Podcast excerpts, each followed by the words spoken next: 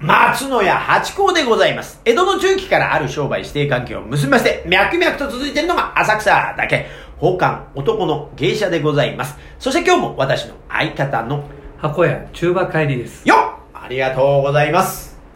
宝冠八甲は CM キャスティングのプライスレスの提供でお送りいたします。つい金土日の夕方6時は宝冠八甲をよろしくお願いします。というところでございまして。はい。どうでしょうか。えーこの間ね、あの芝居、どうですか？芝居とか映画って最近見ました？最近全然行ってないですね。あの、なん、なんだろう。えっ、と、映画でさえうん、そんなにこう、行きたいなとか、うん見たいなっていうのは、あの、今思ってないですなくなってきました？え確かにね、なんかそういうことある。この間でもね、あの私、ハリーポッタえはい。ー見てきました。赤坂の。あ、芝居。アクトシアターで、はいはいはいはいえー、いや、これが面白かったですね。世界的に大ヒットみたいで、非常にこれが面白くてですね。やっぱ空飛んでるんですか？空、あ、と空も飛んでましたね。飛んでたし、魔法もいっぱいあって、仕掛けがいっぱいあって、で、それでまたマイム的な要素がすごい多いんですよ。あ、そうなんですか。見立てもそうですし、あと、カバン固定点とか、全く、それ無意味なんですけど、それただのマイムだなと思いながらもそういうのが入ってきたりして、やっぱワクワクするような仕組みになってて、まあこれはヒットするだろうな、みたいなことで。で、ハリーポッターを見たことある方だったらよりいいだしええ、見たことなくても面白いっていう出題になってて、3時間40分。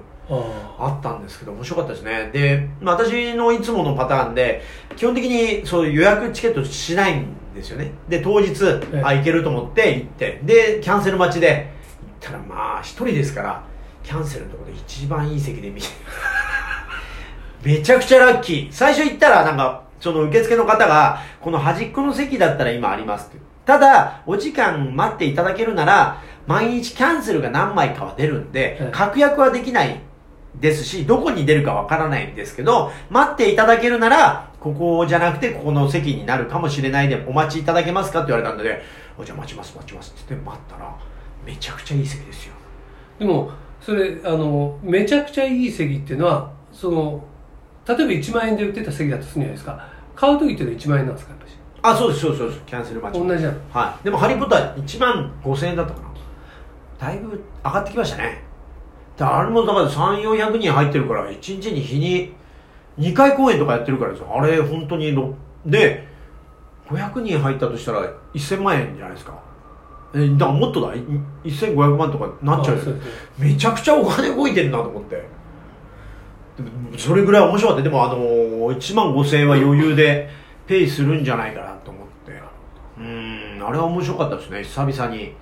なんかやっぱり映画とかって、やっぱすごく没入もできるし、飛べるじゃないですか、シーンも。えで、舞台ってやっぱワンカメで撮ってる状態っていうか、舞台からお客さんがワンカメで、それをどうカメラスイッチしていくっていうのは演出のようです。あるんですけど、それがうまくされてて、あれ生での良さもありつつ、いいですね。ああいうの見ると、ああ、いいなと。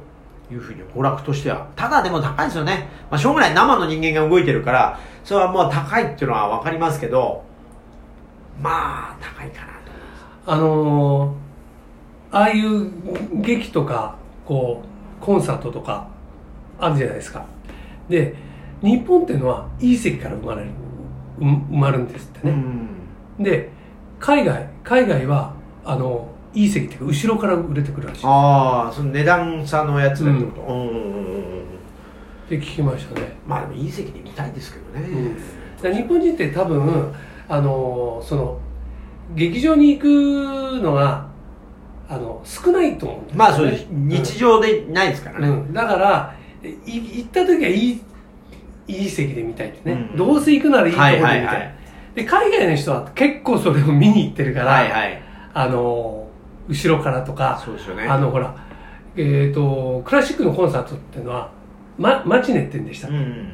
あれが結構売れるみたいですよ、あ、そうですか。えまあね、あとは上からね、天井射撃がね、いいとは、まあ音もこう上がる。でもね、やっぱいい席はいいですよ。やっぱその全然見え方違いますからね。前もここで申し上げたかもしれない。歌舞伎も1列目、2列目で見ると大パノラマね。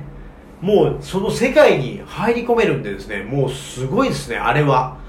だからなるべく歌舞伎はいい席で見た方がいいような気はしますけどね。うん近全然行ってないですねねまあねまあまあコロナでまあちょっと一回遠のいたからですねいやでもいいものはいいっすね、まあ、先ほどまあ高いと申し上げましたけど関東は来るからそんなに高くもない。結果的に喜びとして。ただその1万5千円2万円ってだいぶ高くなってきたところで外れがあるっていうところがミソなんですよね。ええみたいな。あーこれ評価はされてるけどあん合わなかったって意味のねつまんないってことはないんでしょうけど 合わなかったっていう時のショックそん結構な私なんか芸人からしたら結構なね額ですよ。それをねうわーってなるとうーんと思う時ありますけどね、まあ、ただねだからその一緒に私もだからチケット取っていきゃ友達とか誘えるんですけどそれがなんかあんまり得意じゃないんで、うん。フフラッと行きたいタイプなんでだからいつも感動しても一人で終わるっていうのがちょっと切ない。その後のコーヒーとか食事が面白いじゃないですかああいうのって。ああだこうだ言って。あそこのああだあそこああだったとか面白かったねとかあの女優さんが良かったねとか。ああ綺麗だね。やっぱ生違うねとかっていう感動をこうもう一回反数できないところがまあ一人の切なさですよねやっぱね。ででもさほら映画なんかさもう絶対一人でじゃないといかないとかさ結構いますよね。あそういう方もいらっしゃいますよね、うん。でもやっぱなんか分かち合いたくないですから。共感がやっぱしたいな。よかったね。とか。あそう。あそこがえそう？なんだあそこあそういうことがあったなるほど。そう。ああ見方が違うなとかっていう。やっぱほら物のねこの物が1個ぐコップがあったとして下から見ると丸いけど横から見ると四角だよみたいなことで、うん。人の視点っていうのは勉強になるからですね。自分中心よりは。だってあれだもんね。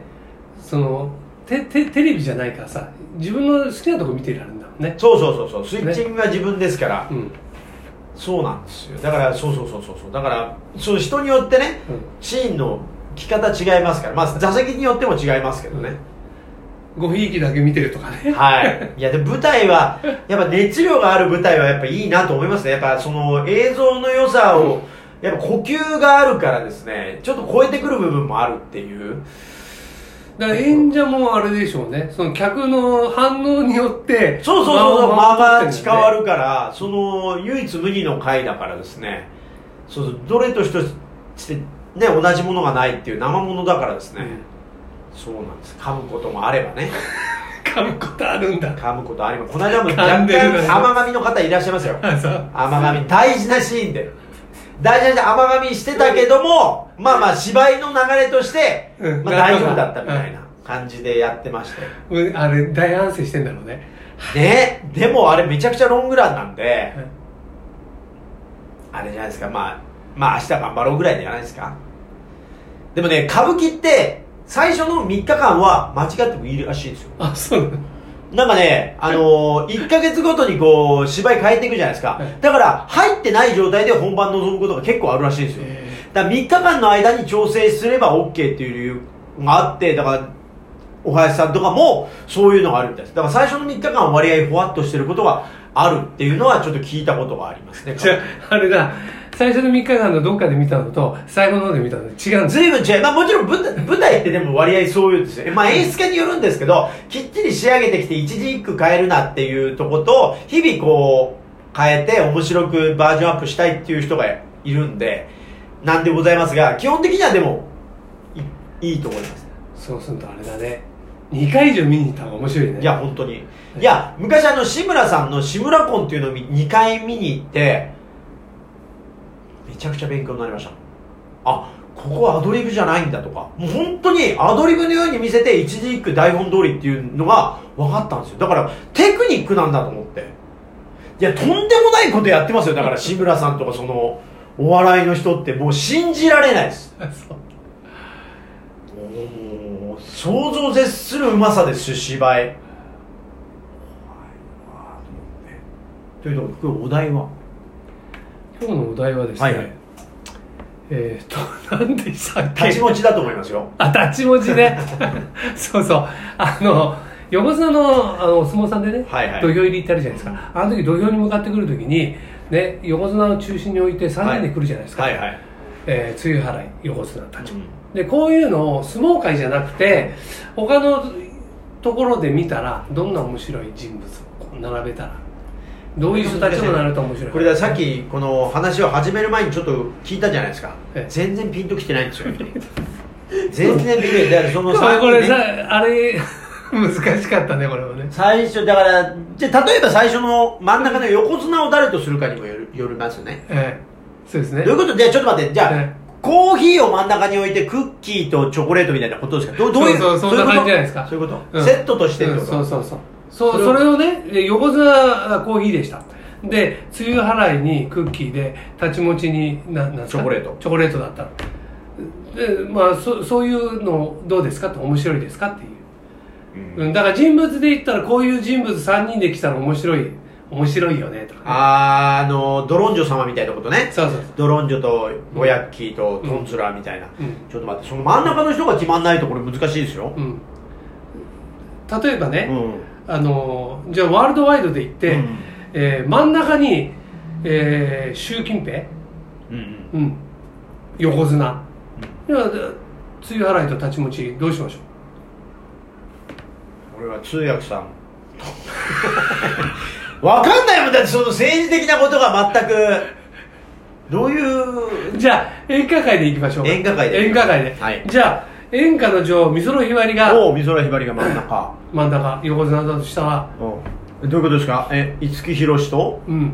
森進一みたいなこと？そういうことそうそう。そういうこと？ですよこれはよくわからない。話しててもそういうことって言ったけど今知ってる名前を述べただけでそうそうそういうことっていうこのなんだっけああじゃあ俺が考えたのはね、はいはい。例えば美空ひばり、はい。で梅雨払い石川さゆり、はい。立ち持ち小林幸子とかね。ほうほう。そうするとおーってならないですか？っていう感じこれにピンときた方お便りください。待ってまーす